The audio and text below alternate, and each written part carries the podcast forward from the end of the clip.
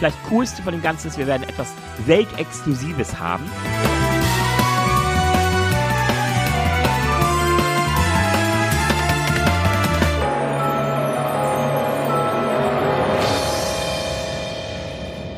Auf ein neues, liebe Zuhörerinnen und Zuhörer, der siebte Children of Doom Podcast legt jetzt los mit mir, Kai Kottenschede und Mit Boris Jepsen. Ich grüße euch. Wir haben uns ein Thema vorgehalten, ähm, das wir im letzten Mal nach äh, zwei Stunden einfach nicht mehr, also ich habe es nicht mehr hinbekommen. Ich glaube, du hattest noch genug Energie dafür, aber ich war fertig mit der Welt und wäre am liebsten äh, ins, All geflogen. Man hat es am Ende noch gehört, habe ich mir sagen lassen. Einige haben sich köstlich amüsiert, dass ich nachher einfach irgendwie nur noch K.O. geklungen habe. Also nach zwei Stunden hatten wir genug über Außerirdische gesprochen ähm, und über die Frage, ob es Außerirdische auf der Welt gibt. Heute wollen wir uns der Frage Also auf der Welt nicht, also Äh. irgendwo im Universum, ja. Um Gottes Willen. Auf der Welt, das trifft das heutige Thema Ja, eher. was, ja. was denn, genau. Also, äh, danke für die Überleitung. Heute geht es darum, was wir eigentlich tun, wenn es sie wirklich gibt und wir in Kontakt treten. Vorher haben wir aber, haben wir letztes Mal auch ausgelassen, diesmal haben wir aber genug Stoff, um unseren äh, üblichen Rhythmus durchzugehen, denn wir wollten ja mal ein bisschen was über das anstehende Festival sagen und auch ein bisschen was Aktuelles aufgreifen. Ähm, ich fange mit dem ersten Punkt an, wenn du erlaubst, Boris. Na klar, leg los. Denn heute ist ja auch nochmal nebenbei bemerkt äh, der Podcast mit mehr Redeanteil Kai. Diesmal äh, steige ich in den Battle ein bisschen besser vorbereitet ein. Ähm, wir haben eine Neuigkeit in Bezug auf das Festival. Als da ist, äh, wir werden uns in ganz kleinem Format schon mal präsentieren. Und zwar auf der ITB, der Tourismusmesse, die hier bei der Messe Berlin stattfindet. Dort haben wir einen Stand, Wann, wann findet die statt? die findet statt äh, in der Woche, in der ersten Märzwoche vom 7. bis zum 9., wenn ich nicht ganz schief gewickelt bin. Ähm, ich gucke gerade gleich nochmal nach. Ähm, aber ich bin mir ziemlich sicher, dass es am 7. anfängt. Muss ich ja wissen, weil ich soll da auch irgendwie auftauchen. Und da muss ich ja wissen, wann ich wo aufzutauchen Entschuldigung, habe. 6. bis 10. März. Ich habe es ein Aha. bisschen kürzer gemacht, als sie ist. Findet man aber alles unter www.itb-berlin.de. So, jetzt aber zur Sache, warum, was hat das mit Children of Doom zu tun? Wir werden einen Stand haben dort. Das heißt, wir sind vertreten mit einem, so einer Art Mini-Ausgabe unseres Festivalgeländes und haben uns ein paar schöne Sachen überlegt. Willst, willst du schon mal erzählen, was wir da machen? Ja, also auf jeden Fall, ähm, da wird man zum ersten Mal die Chance haben, unser Team oder sehr viele Menschen aus unserem Team zu treffen. Wir werden ähm, dort so ein bisschen, so ein bisschen kleines Endzeitszenario aufbauen. Mit, Was sonst? Mit, naja, natürlich. Ähm, mit so ein paar Gerätschaften, die wir glauben, sehr hilfreich sein könnten, wenn dann das Ende der Welt, wie auch immer, ähm, eingetreten ist. Also zum Beispiel ein Bug-Out-Bag werden wir zeigen mit den nötigen. bitte was? Ein Bug-Out-Bag. Das ist so, ja. quasi, das ist eine Art Ru- Notrucksack, den jeder gepackt haben sollte, der davon ausgeht, dass wenn ja, when, when the shit hits the fan, dann hat man nicht mehr noch genügend Zeit, keine Ahnung, bei Amazon und so sich noch ein paar essentielle Dinge zu bestellen, sondern dann sollte man das Ganze schon fertig gepackt haben, Auch nur, nur noch Idee. in seine Stiefel springen und dann losdüsen. Also geil, dir vor zum Doomsday wird Amazon die krassesten Verkaufszahlen haben wahrscheinlich. Zumindest mal die krassesten Bestellzahlen haben. Das kann Was da noch sein. ausgeliefert wird, wäre wär eine spannende Frage. Ja. Das ist allerdings wahr, ja. Ähm, ja, jedenfalls sowas. Wir werden dann Jeep haben. Wir werden aber auch ähm, Ich stell stelle mir das gerade vor, wie man irgendwie so ein Doomsday-Szenario hat und alle fangen an, an ihr Rechner schnell noch bei Amazon was zu bestellen oder nach Alexa zu rufen, um noch ganz schnell den, die Bug-Out-Bags zu bestellen, die natürlich sofort sold out sind. ja, Geiles das, Szenario. das Schlimmste ist nur, äh, es ist echt ein Problem, wenn du so ein Bug-Out-Bag das erste Mal hast und von, von zwei Dritteln der Sachen weißt du gar nicht, wie du sie effektiv einsetzen kannst. Aber na gut, das ist ein anderes Thema. Ähm, wir werden auf jeden Fall auch ähm, unser Hauptthema schlechthin natürlich repräsentiert haben. Das sind die Wissenschaften. Wir werden dort mindestens zwei Workstations in kleinem Format haben. Das, was wir in groß auf dem Festival haben werden, werden wir in kleiner Form was wird man da machen können? also ähm, wir werden ein Labor haben, da wird man so ein paar Laborexperimente, DNA machen, machen können. Wir werden, glaube ich, auch so einen kleinen ähm, Stand haben zum Thema ähm, Nahrungsmittel der Zukunft. Also wie sieht die Nahrungsmittelproduktion der Zukunft aus, wenn Jetzt wir nicht mehr auf, auf dem ITB-Stand. auf dem IDB stand schon, ja, ja. Also es ist, wir versuchen da einfach so einen kleinen, so ein kleines Schaufenster abzubilden. Aber es gibt da doch noch was anderes, was ganz Banales, was ich früher beim alten Arbeitgeber immer auf der Grünen Woche gemacht habe, wenn wir einen Stand da hatten, nämlich ein, äh, das gute alte Glücksrad. Oder Ja. wir könnten in dem Fall vielleicht sagen, das Unglücksrad. genau. Und äh, ja. ich bin nicht so ganz im Thema. Ich habe nur gehört, das gibt es und ich weiß, es hat immer bestens funktioniert. Es ist so banal. Also wie ein Ball funktioniert auch immer. Glücksrad geht immer. Mhm. Ja. Ähm, da haben wir aber noch, noch was machen wir denn da eigentlich? ja, kann man also fragen wir haben uns da wirklich ähm, was überlegt, so, so, ein- so ein Glücks- oder, oder, oder Doomsday-Rad oder wie auch immer. Ähm, alle ähm, Menschen, die, die uns an unserem Stand besuchen, können da auch mal dran drehen. Und ähm, wir haben uns natürlich auch ein paar Gewinne überlegt. Und das vielleicht Coolste von dem Ganzen ist, wir werden etwas Weltexklusives haben. Wir haben uns in den letzten Wochen sehr intensiv ähm, natürlich mit den Themen beschäftigt und wir irgendwann kam die Idee auf, ähm, lasst uns das, was wir so aus unserer Schulzeit, aus unserer Kindheit teilweise noch kennen, nämlich ein, ein Quartett.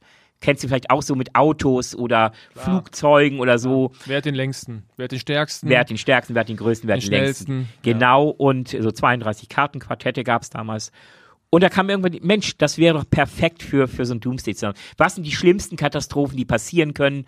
Welche Auswirkungen hätten die? Wie wahrscheinlich ist es, dass sie eintreten?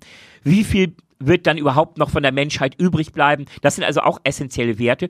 Und wir haben einfach mal ähm, weltexklusiv unser eigenes Children of Doom Quartett produziert. Und in einer Mini-Auflage von 500 Stück.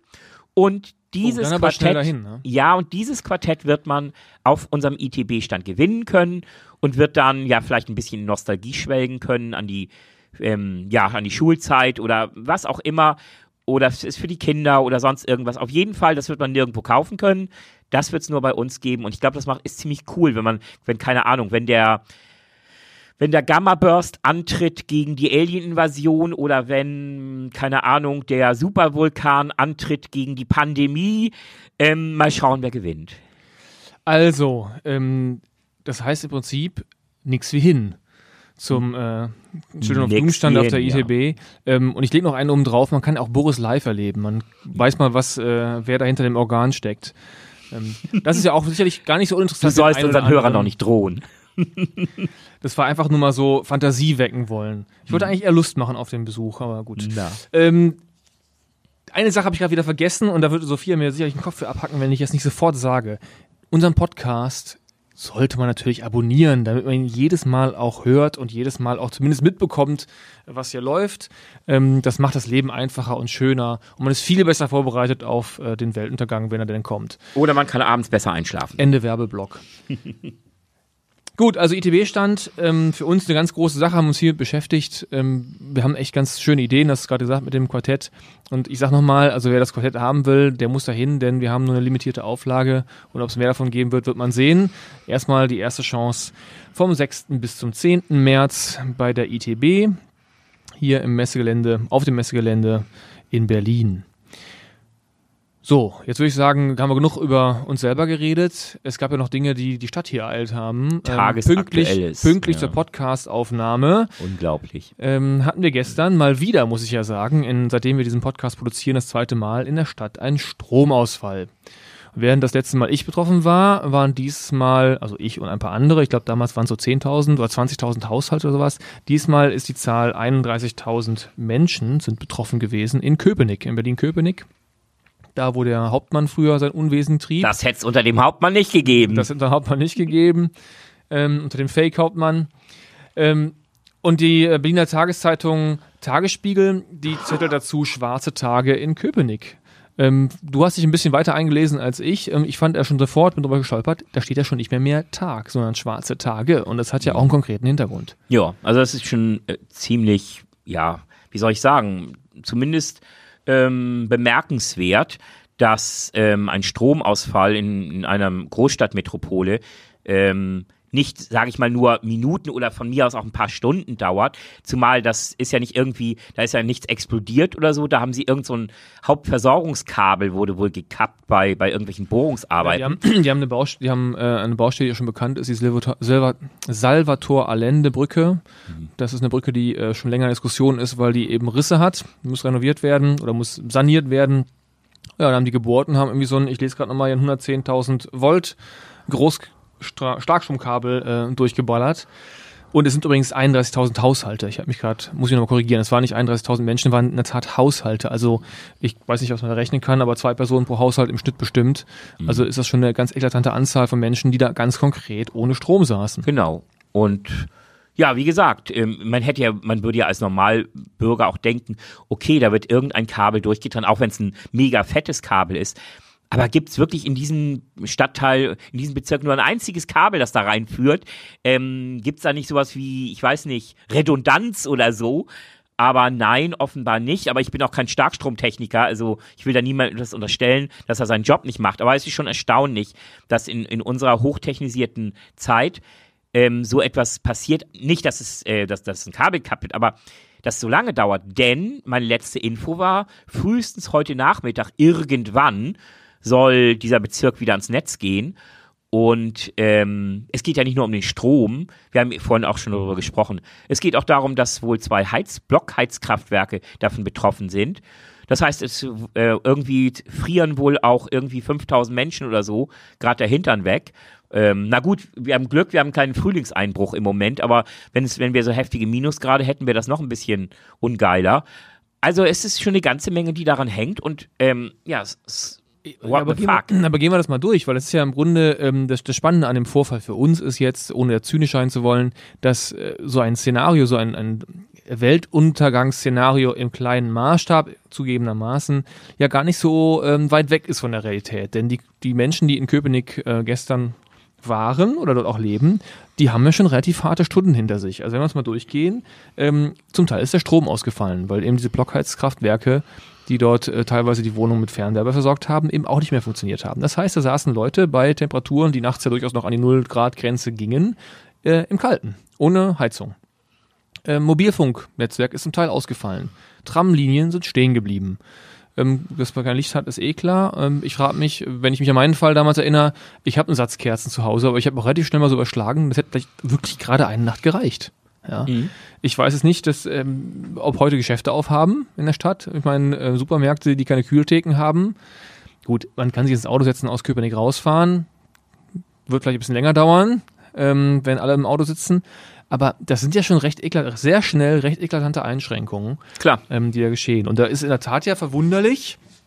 Ähm, achso, ich habe noch eins vergessen. Krankenhaus war auch noch betroffen. Mhm. Ähm, Genau. das war ja Gesundheitsversorgung, Ja, genau. Altenheime, Krankenhäuser, ähm, definitiv betroffen. Übrigens auch alle Schulen dort in dem Bezirk haben, haben auch dicht.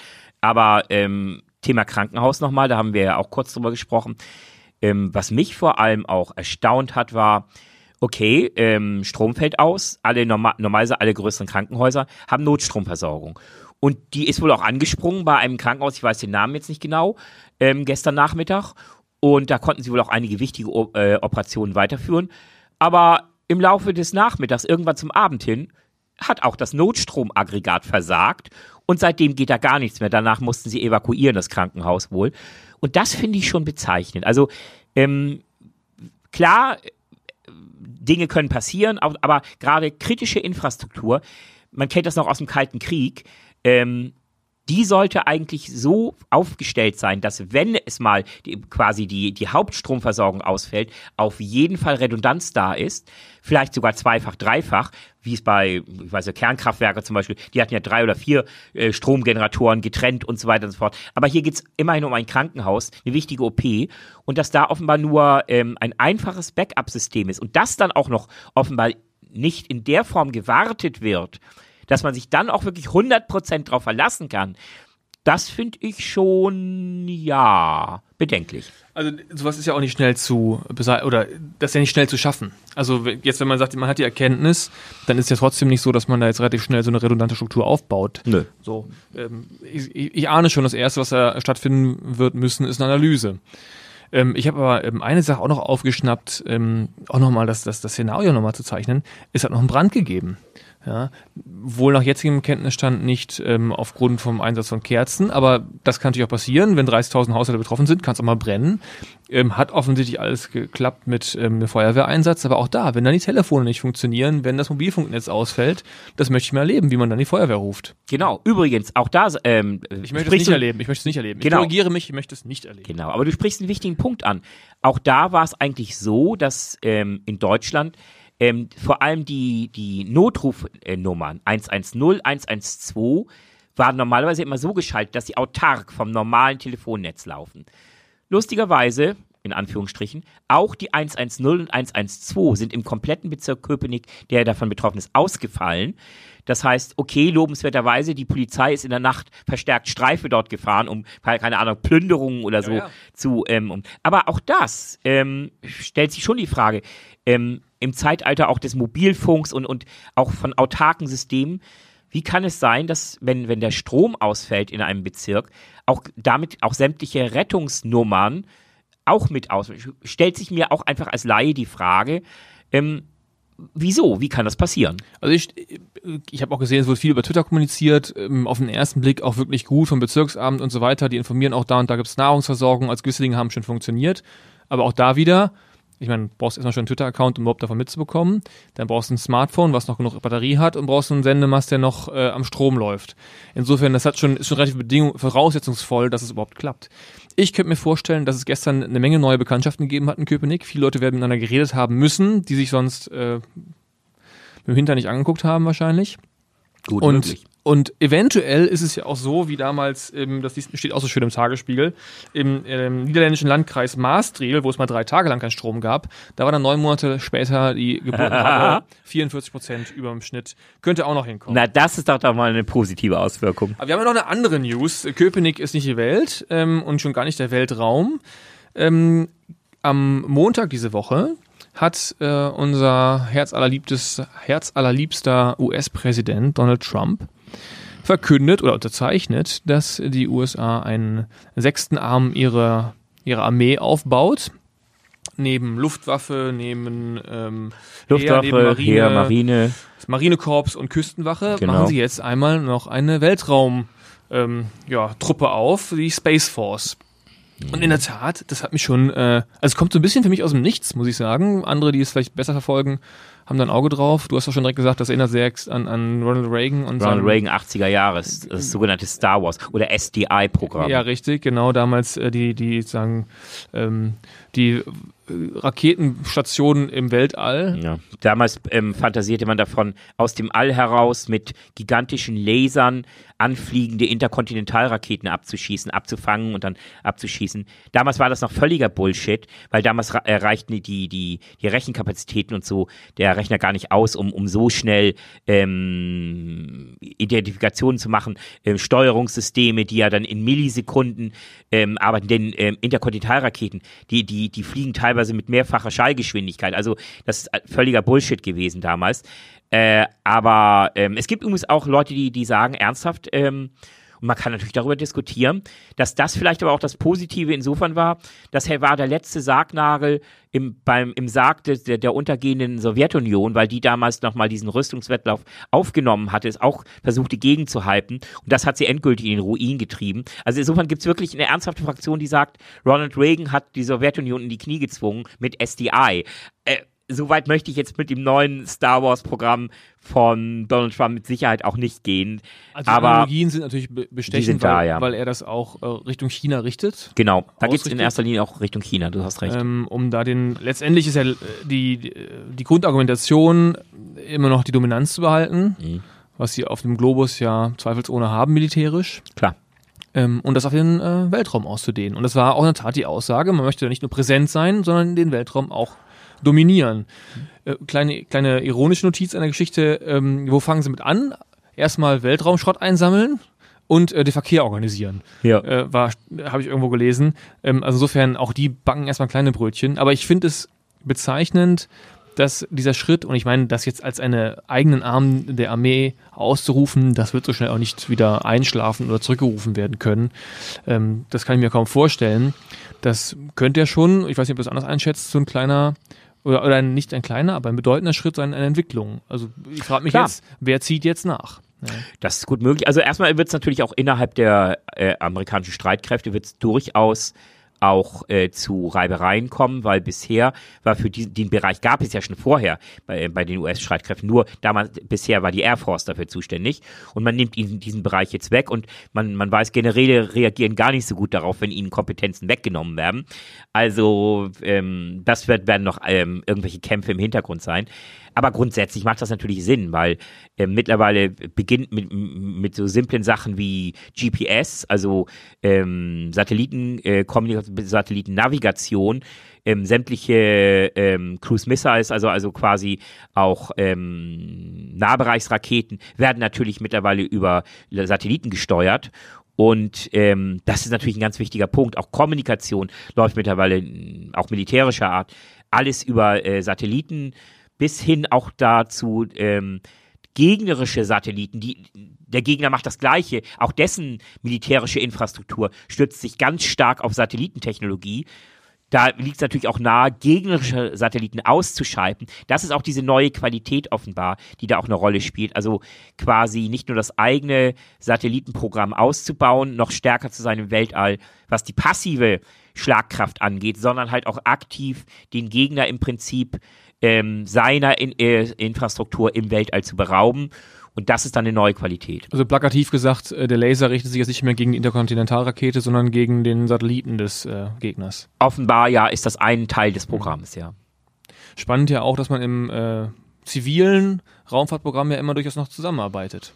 Richtig, ähm, bleibt übrigens den Amerikanern im Moment ja auch noch nichts anderes übrig. Im Moment sind es nur die Russen, die es schaffen, äh, zur internationalen Raumstation äh, zu fliegen ich glaube erst, ich weiß nicht, nächstes Jahr soll, glaube ich, der ähm, erst wieder ein amerikanischer eigener Transporter zur Verfügung stehen als ähm, Nachfolger des Space Shuttle Programms. Also im Moment müssen sie auch noch zusammenarbeiten und den Russen wiederum bringt das eine ganze Menge ähm, harte Devisen. Klar. Gut, damit haben wir eigentlich schon äh, so ganz charmant aus den aktuellen Anlässen ähm, die Kurve gekriegt zu unserem Hauptthema heute, nämlich der Frage, was wir eigentlich tun, und wie es eigentlich aussehen könnte, wenn es da draußen wirklich außerirdisches Leben gibt, ähm, was für Szenarien sich auftun und wie man das so durchdeklinieren kann, was dann eigentlich ähm, auch an, an Reaktionen von unserer Seite aus vielleicht sinnvoll oder vielleicht nicht so sinnvoll sind. Und du hast was Schönes ausgegraben. Ähm, und zwar äh, hat ein Bundestagsabgeordneter mal was Schönes getan. Aber erzähl du doch, das ist doch dein, dein Fundstück hab, hab's nur in Vorbereitung halt zu, äh, zufällig gelesen, dass offenbar ein, ein Bundestagsabgeordneter der Fraktion der Grünen wohl vor, weiß ich nicht, vor einem Jahr oder so eine offizielle Anfrage, Bundestagsabgeordnete dürfen das, eine offizielle Anfrage an die Bundesregierung gestellt hat, was denn die Bundesregierung gedenke zu tun, wenn Außerirdische in Deutschland landen. Das kann man natürlich ironischerweise fragen, vielleicht sind sie ja schon längst gelandet, aber das ist jetzt ein anderes Thema. Aber ähm, das war eine ganz offizielle Antwort. Und die Antwort war auch bezeichnend: nichts. Weil, ähm, Antwort wohl des Regierungssprechers, die Wahrscheinlichkeit dafür wird von der Seite der Bundesregierung als so gering eingeschätzt, dass es sich wohl nicht lohne, da länger drüber nachzudenken. So, über die Wahrscheinlichkeiten haben wir ja letztes Mal ja schon ausführlich gesprochen. Wenn da nochmal jemand wissen will, ob die Bundesregierung da völlig auf dem Holzweg ist, dann empfehle ich die sechste Folge unseres Podcasts. Zwei Stunden lang absolute Hardcore-Informationen über die Frage, gibt es Leben da draußen? Genau. Allerdings, wenn es dann, dann doch passieren würde, ich bin mir ziemlich sicher, das erste Statement unserer Bundeskanzlerin, noch Bundeskanzlerin, würde lauten, wir schaffen das. Ähm, der Bundestagsabgeordnete, äh, sollte man der Vollständigkeit dazu sagen, äh, war Dieter Janecek ah, von den okay. Grünen. Gut, also die Bundesregierung sagt, es ist unwahrscheinlich. Ähm, das ist jetzt für uns keine Steilvorlage, um sich mit dem Thema zu beschäftigen. Für uns, äh, vielleicht müsste es andersrum drehen, was wäre, wenn?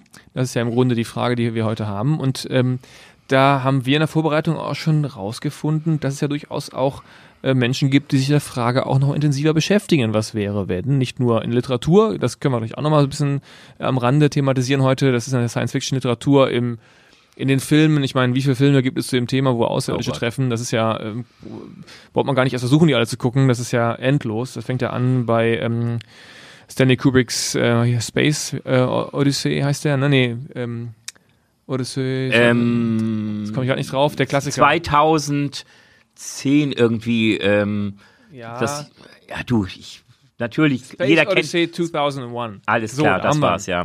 Ähm, Allerdings, es beginnt ja schon viel früher. Ich erinnere mich an diese wunderbaren Filme. Ich weiß nicht, kennst du Jack Arnold? Nee. Das ist ein wunderbarer Regisseur.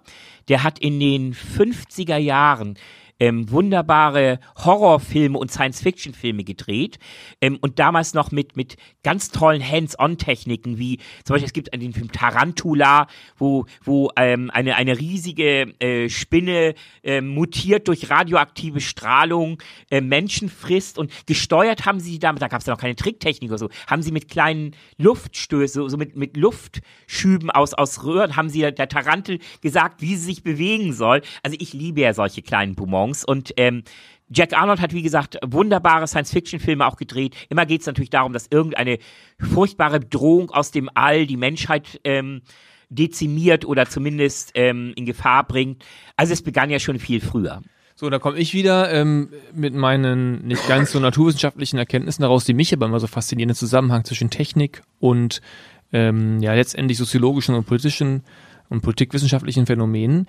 Unser Bild von Außerirdischen ähm, als ja doch irgendwo human ähnlich lange Zeit, also sie haben mhm. Kopf, sie haben Arme, sie haben Beine, ist vermutlich auch vor allen Dingen daraus geprägt, dadurch geprägt, dass er damals filmisch nichts anderes umsetzen konnte. Ja. Vor allen Dingen einfach, ich sag mal, salopp, äh, eine Maske auf den Kopf setzen konnte, ein bisschen genau. schminken und vielleicht mal maximal einen Arm verstecken oder noch einen Arm dran machen konnte oder noch einen Kopf dran machen konnte. Aber letztendlich hat es immer was Humanoides gehabt. Richtig. Das ist das Star Trek-Phänomen. Selbst Star Wars, Ende der 70er, 77 der erste, auch da gab es ähm, zwar schon die Tricktechnik äh, explodierender Raumschiffe, da war äh, ähm, Lukas ähm, Film ja ein, ein Pionier drin, aber letztlich das, was wir heute mit Computertechnik haben, wo du eigentlich jede Art von Lebewesen ähm, per CGI-Technik und so weiter ähm, auf die Kamera ähm, übertragen kannst, das gab es damals noch nicht. Und dann musste man halt sagen, okay, dann gehen wir mal von der Panspermie-Theorie aus, dass irgendwie das Leben höchstwahrscheinlich einmal entstanden ist und so die Grundbausteine, auch das Grundmodell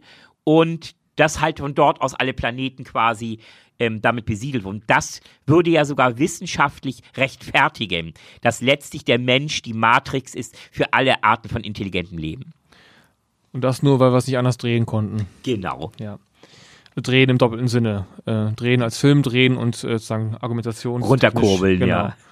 Gut, ähm, jetzt haben wir mal, fangen wir doch mal an mit ähm, der Frage, was für Formen von Aufeinandertreffen oder von Kontakt mit Außerirdischen können wir haben. Und ich mache mal den, den Einstieg mit ähm, einem mir verwandten Wissenschaftler, also inhaltlich verwandt, ein Politikwissenschaftler und Soziologe, ähm, der sich in der Exosoziologie auch das haben wir herausgefunden, gibt es ja in, der Tat einen sehr kleinen Fachbereich der Soziologie, die sich mit der Frage beschäftigen, ähm, mit dem Kontakt mit Außerirdischen ähm, Michael Schetscher von der Uni Freiburg, wenn ich es richtig im Kopf habe, der hat, finde ich, eine ganz gute Kategorisierung gemacht äh, von Fällen. Und dann hilft uns vielleicht ein bisschen, ähm, uns das hier durch das Thema zu leiten. Nämlich sagt er, es gibt drei Szenarien, grob gesprochen. Du kannst ja ergänzen, wenn du noch äh, mehr im Kopf hast. Er sagt, einmal kann es sein, wir finden ein Artefakt von einer außerirdischen Zivilisation. Also wir finden irgendeinen Gegenstand, beispielsweise irgendetwas, was die zurückgelassen haben irgendwo. Szenario Nummer eins. Da kann man jetzt ganz viel daraus ableiten. So wie unsere, so wie unsere Moonlander quasi ähm, ja. die, die, der, das Zeug, das übrig geblieben ist von den ersten Apollo-Missionen. Ja, oder anderer Weltraumschrott. Genau. Ähm, also das kann man, können wir gleich noch drüber, im Detail drüber sprechen. Dann gibt es natürlich einen zweiten Fall, irgendeine Form von Kommunikation, ein Kommunikationssignal. Wir empfangen irgendwas. Und das dritte ist ähm, das, was wir in den Filmen sehen, das knallhart Aufeinandertreffen, ähm, ich sag mal, der Shake-Hand-Moment. So, das finde ich ganz gute, ganz gute Differenzierung, um sich auch nochmal dem auch ein bisschen systematischer zu nähern und das auch nicht ganz so schräg und unrealistisch und abgefahren klingen zu lassen, weil das mit dem Artefakt, das kann man sich ja schon vorstellen. Allein schon die Frage, nehmen wir den Fall mal, Artefakt, du findest irgendwas ja, du musst ja erstmal erkennen, dass es ein Artefakt ist. Woran erkennt man das, ja? Mhm. Also äh, auf jeden Fall diese Möglichkeit besteht, ganz klar, weil ähm, allein schon deshalb, weil wir haben ja vorgemacht, dass ähm, man auch durchaus eine Zivilisation ähm, anfangen kann, aktiv so ein Zeug rauszuschicken. Bestes Beispiel die Voyager-Sonden. Ähm, Voyager 1, Voyager 2 haben wir beide mit diesen berühmten goldenen Schallplatten ausgerüstet, ja. sodass wir im Prinzip, wenn in 100 Millionen Jahren oder noch später ähm, eine dieser beiden Voyager-Sonden zufällig ein bewohntes Sonnensystem erreichen sollte, ähm, man halt nicht nur die Sonde an sich mit, mit ihrem ähm, sensorischen Equipment finden würde, sondern dann sogar auch schon Informationen. Also es geht schon ein bisschen sogar über das Szenario hinaus, das mhm. dieser Exosoziologe ähm, skizziert hat. Also es wäre sage ich mal, ähm, Müll mit, mit, mit, mit Sonderleistungen oder, oder mit, mit, mit Beiwerk. Aber grundsätzlich kann es ja durchaus sein, dass auch eine, eine andere äh, Zivilisation, dass auch die gleiche Idee gekommen ist und einfach Sonden äh, oder ja, was wahrscheinlich sind halt Sonden, Aber, rausschickt. Jetzt haben wir zwei losgeschickt. Die sind seit 40 Jahren unterwegs, glaube ich, und roundabout. Ja. Ja. Ähm, ich frage mich halt nur, wie wahrscheinlich ist das, dass man da irgendwie so ein im Weltraummaßstab ja winziges Ding überhaupt entdeckt. Also, äh, wenn wir es umdrehen und wir würden was von denen entdecken wollen, ich sag mal, das fliegt, die Wahrscheinlichkeit, dass so ein Ding jetzt einfach mal so nah an der Erde vorbeifliegt, dass wir es auch sehen. Also äh, mhm. sehen, mit welchem äh, Instrument wir es auch immer in Anführungsstrichen sehen. Wie groß ist diese Wahrscheinlichkeit überhaupt in dieser unfassbaren Leere? Also, ich meine, der Weltraum ist ja mehr leer als voll. Ist vielleicht gar nicht, also natürlich grundsätzlich wahnsinnig unwahrscheinlich. Trotzdem, da kommen wir zu dem Thema Asteroidenabwehr. Und ich glaube, die, die, das wahrscheinlichste Szenario, ähm, in dem eine außerirdische Zivilisation auf eine unserer Sonden stoßen würde, wäre, wenn sie ähnlich, was wir machen, ähm, ein deutlich ähm, detaillierteres, technisch aufwendigeres System entwickeln, um quasi ihren Heimatplaneten vor Impact zu schützen. Und ähm, je feiner das graduiert ist, desto kleiner sind natürlich die Objekte, die du ähm, detektieren kannst. Und wenn du es auf die Spitze treibst, kannst du natürlich auch Objekte, die nur zwei, drei ähm, Meter im, im, Durchmesser messen, natürlich auch rechtzeitig erkennen. Mhm. Und das wäre zumindest eine Chance, natürlich Scanner, wenn, wenn sie Raumschiffe haben, wenn sie zumindest innerhalb ihres Sonnensystems reisen, dann wird es mit Sicherheit auch ähm, das muss es automatisch, äh, Raumschiffe müssen Schutzmechanismen gegen Mikrometeoroiden haben, also quasi, weil ja selbst kleinste Objekte im, im Universum irrsinnige Geschwindigkeiten, 30, 40.000 ähm, äh, ähm, äh, Kilometer ähm, ähm, Geschwindigkeit haben. Und das heißt, die, die kinetische Energie, die eine, eine, eine winzige Schraube ähm, erzeugen kann, wenn sie auf ein Raumschiff trifft, ist enorm, das heißt, da muss es Schutzmechanismen geben. Und die würden natürlich auch irgend so eine rumschwirrende Sonde entdecken entdecken. Also, sage ich mal so, wenn die Sonde in, in, in, in, in ein bewohntes Sonnensystem eintritt, dann steigen die Chancen drastisch. Und jetzt mal andersrum, jetzt haben wir uns gerade schon in die, in die, Gedanken, die Gedankenwelt begeben, wir werden gefunden, unsere Artefakte werden gefunden. Können wir denn überhaupt realistischerweise so ein vergleichbares Artefakt, jetzt nehmen wir mal so eine Voyager, äh, der Außerirdischen fliegt bei uns im Sonnensystem vorbei, haben wir denn mit den Möglichkeiten, die wir technisch gerade haben, überhaupt eine Chance, sie zu sehen? Hängt von der Größe ab, ganz simpel. Also im Moment schaffen wir es, glaube ich, ähm, Objekte, äh, sich bewegende Objekte, ähm, die von außerhalb des Sonnensystems in unser Sonnensystem reinkommen, die müssen schon mindestens, ich weiß nicht, 10, 15 Meter im Durchmesser mindestens haben. Es gab war vor letztes Jahr gab es auch so eine lustige Diskussion. Da hat ein Professor von irgendeiner Uni ernsthaft die These in den Raum gestellt, irgendein Gesteinsbrocken, hm. der hier bei uns ja, ja. Ähm, aus ja, extraterrestrisch in unser Sonnensystem eingetreten ist, wohl mittlerweile auch schon wieder dabei ist, unser Sonnensystem zu verlassen. Das könnte ein ausgehöhlter Asteroid sein, in dem eine ähm, Zivilisation vielleicht irgendwie etwas untergebracht hat oder so, weil die, er sich ganz merkwürdig bewegt und, und auch die Sensordaten. Also äh, am Ende hängt es immer von der Größe ab. Size matters. Vielleicht war der Professor auch ausgehöhlt in und äh, brauchte mal ganz dringend ein bisschen Publicity. Will ich jetzt auch gar nicht sagen, denn ich finde, auch in der Wissenschaft, in der Lehre, träumen muss erlaubt sein. Und, und wenn man träumt, dann darf man seine Träume auch durchaus mal ein bisschen ähm, nach außen tragen. Nur weil er jetzt einen Professorentitel hat, heißt das ja nicht, dass er immer nur ständig auf seine eigene Karriere achten muss. Ich finde das so, fand das sogar ganz sympathisch. Ob ich da diese, die Wahrscheinlichkeit, wie ich die einschätze, ja, denkbar gering. Gut, aber Traum muss als Traum gekennzeichnet werden. Das, da, da einigen meinen, wir uns. Ja. Gut. Ähm, bei, den, bei den Artefakten habe ich nochmal einen anderen Punkt, der mich ein bisschen beschäftigt ist. Mhm. Ähm, welche also ich frage mich einfach selbst, wenn wir den jetzt, wenn wir was finden, erkennen wir das als das? Und welche Chancen und welche Wahrscheinlichkeit haben wir das ja. überhaupt zu erkennen? Ja, doch, das, das ist ganz klar. Denn ähm, wir reden hier immer von Technologie, wir reden davon, dass ähm, Rohstoffe, Atome wurden zu, Mole wurden zu Molekülen, ähm, bestimmte Molekülketten wurden verarbeitet. Das ist das klassische Thema, meinetwegen, ähm, warum wir Erze schürfen und verhütten zu Stahl und so weiter. Sonden ähm, müssen auf jeden Fall, ähm, das sind ähm, hoch ähm, komplizierte und, und sehr stark verarbeitete Ma Grundmaterialien und ähm, die industriell in irgendeiner Form gefertigt wurden. Das sind vor allem auch mit Sicherheit ähm, Kohlenwasserstoffverbindungen, die wir heutzutage als Plastik kennen, ähm, die so in der Natur gar nicht vorkommen. Also das sind ähm, elektronische Komponenten, Leiterbahnen und so weiter und so fort. Weil da sind wir uns ja auch einig, auch haben wir bei der letzten Folge darüber gesprochen, ähm, bestimmte grundphysikalische Gegebenheiten sind überall im Universum gleich. Zum Beispiel brauchst du, wenn du, wenn du irgendwie irgendetwas in Bewegung setzen willst, du musst eine Energiequelle, ähm, es muss, Energie muss transportiert werden, normalerweise über Stromleitungen oder so. Also da gibt es Grundmechanismen, da kann man schon sehr schnell erkennen, ob etwas künstlich oder natürlich ist. So, jetzt finden wir so ein Ding. Haben es erkannt, was machen wir denn dann? Oh, dann brennt der Block. Weil, das kann man sich gar nicht vorstellen. Also, wir sind jetzt bei dem Szenario erstmal Artefakt. Ja, ja, wir haben, wir haben nur so einen, ich, ich sag's mal, wir haben so einen Kasten gefunden, ja. der lag da irgendwo auf Ja. irgendeinem Asteroiden, der vorbeigeflogen ist. Szenario, wir waren irgendwie in der Lage, das Ding irgendwie abzuholen, wie auch immer, ist jetzt auch egal. Ich mach's nur mal ein bisschen, versuche ein bisschen plastisch zu machen. Mhm. Jetzt haben wir so ein Ding. Spannend finde ich ja schon erstmal, wem gehört die Kiste? Genau, das wäre gleich auch mein erster. Du sagst wir, wir finden Ja, das. Ding.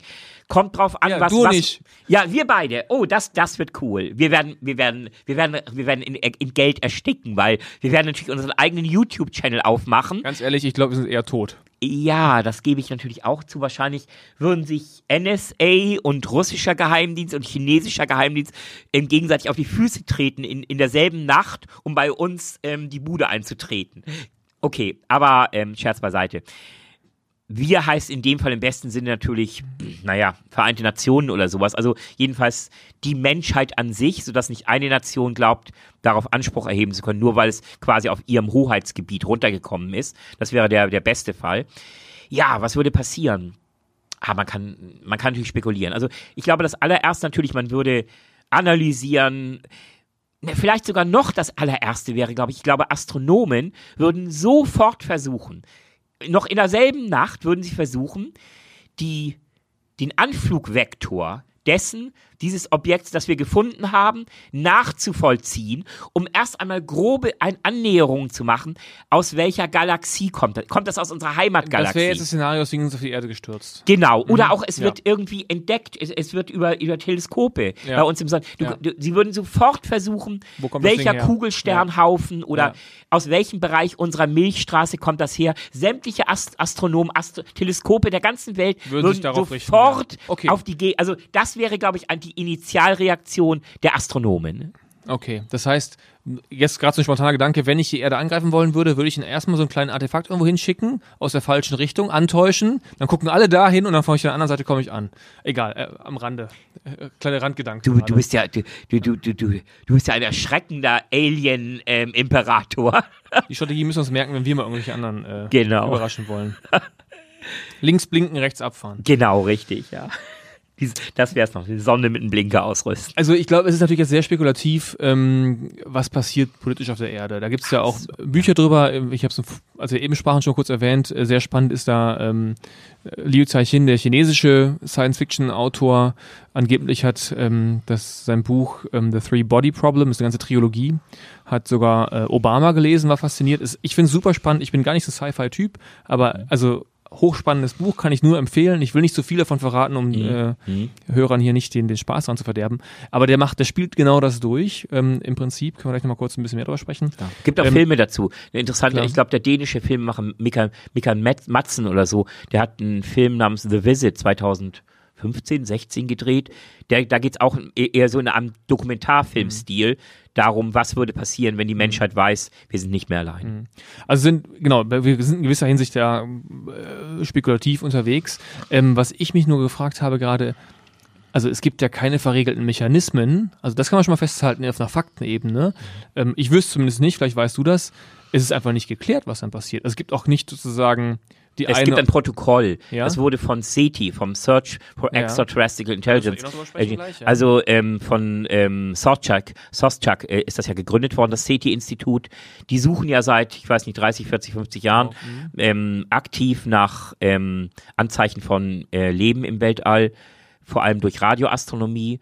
Und ähm, die haben vorgeschlagen, ein Protokoll, eine Verfahrensweise, was, was man machen sollte, wenn zum ersten Mal ein außerirdisches Signal aufgefangen wird und auch bestätigt wird. Das gehört übrigens zu dem Protokoll. Das, ich glaube, der, der erste Punkt ist, wenn irgendein ähm, Radioteleskop auf der Erde so ein Ding ähm, auffängt und glaubt, das ist extraterrestrisch, musst du erstmal, der erste Schritt, andere Radioteleskope müssen das verifizieren. Ja. Und wenn diese Verifikation erfolgt ist, dann müsste es im Prinzip an die Vereinten Nationen gehen und die müssten dann gemeinsam entscheiden, was als nächstes zu tun ist. Ich glaube, dieses Protokoll liegt auch in irgendeiner Schublade der Vereinten Nationen. Was dann wirklich passieren würde, naja. Das ist die andere Frage, aber ist ja schon mal spannend. Es gibt da unter Umst- also es gibt da offensichtlich schon klare Gedanken dazu, bevor es eintritt. Mehr jedenfalls als in Deutschland, wie wir erfahren haben. Ja, offensichtlich, genau. Da verlässt man sich halt eben auf die internationale Ebene. Genau, aber wir schaffen das. Die, ähm, jetzt sind wir ja schon so ein bisschen in, den, in die zweite Variante der, des Kontaktes äh, gekommen, nämlich wir empfangen ein Signal. Das ist ja SETI. Im Prinzip wird der SETI lauscht ins Weltall hinein Ja. äh, mit Radioteleskopen und versucht aus dem ganzen Rauschen herauszuhören, ob da irgendwie ein außergewöhnliches Signal ist. Und äh, da hatten wir ja schon mal eins. Diesen Wow, dieses Wow-Signal. Wow-Signal, ja. ja. Von 1977 ähm, von einem Radioastrologen entdeckt. Ehrman oder Eman heißt er, ähm, Hm. der das damals in Ohio irgendwie gehört hat, wurde aber nie reproduziert. Nein. Also es wurde nie wieder, ähm, also verifiziert wurde es niemals. Ähm, es war eine einmalige Sache und mittlerweile neigen auch wirklich alle Astrophysiker ähm, der Welt darauf dahingehend, dass es einfach irgendeins dieser Phänomene war, von denen wir erst heute eben deutlich mehr wissen, in den 70er Jahren. Ähm, also wir haben, wir wissen mittlerweile sehr, sehr viel mehr. Wir wissen, was es, was es, es gibt Pulsare, es gibt Neutronensterne, es gibt Magnetare, ähm, also quasi ähm, Quasare quasi, die, die, die, die, die quasi die Reste von schwarzen Löchern. Also es gibt unglaublich spannende Phänomene, über die wir in den letzten 20, 30, 40 Jahren viel erfahren haben. All diese ähm, Phänomene ähm, senden Strahlung aus in unterschiedlichsten ähm, Frequenzen, Bandbreiten und so weiter und so fort. Und wahrscheinlich irgendetwas wird es gewesen, irgendeine unwahrscheinliche, ungewöhnliche Kombination wird es gewesen sein. Nur, wenn man sich dann wieder die, die, die Größe des Universums ansieht und auch die Vielzahl an Phänomenen, an Neutronensternen und so weiter, an Pulsaren, die es da draußen gibt, dann ist selbst die unwahrscheinlichste Konstellation irgendwann doch wieder wahrscheinlich, weil es halt so viele Möglichkeiten gibt. An dem Punkt vielleicht auch nochmal die Erinnerung an unser Gespräch vom äh, letzten Mal, im letzten Podcast. Ähm, was man ja da immer auch berücksichtigen muss, ist der Zeitfaktor. Äh, in der Hinsicht, wir gucken erst, wir hören erst 40 Jahre, 50 Jahre. Ja. Wenn man sich überlegt, dass manch eine außerirdische Zivilisation vielleicht just in diesen 40, 50 Jahren gar nicht an dem Punkt ist, das Signal zu senden oder es schon längst gesendet hat und es ist noch ein paar Lichtjahre unterwegs. Ja. Äh, äh, ein paar Jahre unterwegs, weil es einfach so viele Lichtjahre äh, entfernt gesendet wurde, dann wird einem ja klar an der Stelle, ähm, der, man muss wahnsinnig lange lauschen. Also wir lauschen gerade ein paar Millisekunden in der, sozusagen in der, in der äh, Weltraumgeschichte, ähm, um, um überhaupt eine Chance haben, was zu finden. Also der Zeitfaktor spielt eine große Rolle, denn warum sollte just jetzt ein Artefakt irgendwo abgelegt worden sein? Warum sollte just jetzt ein Signal hier ankommen? Ja. Ähm, und also nicht nur hier, sondern auch eben jetzt.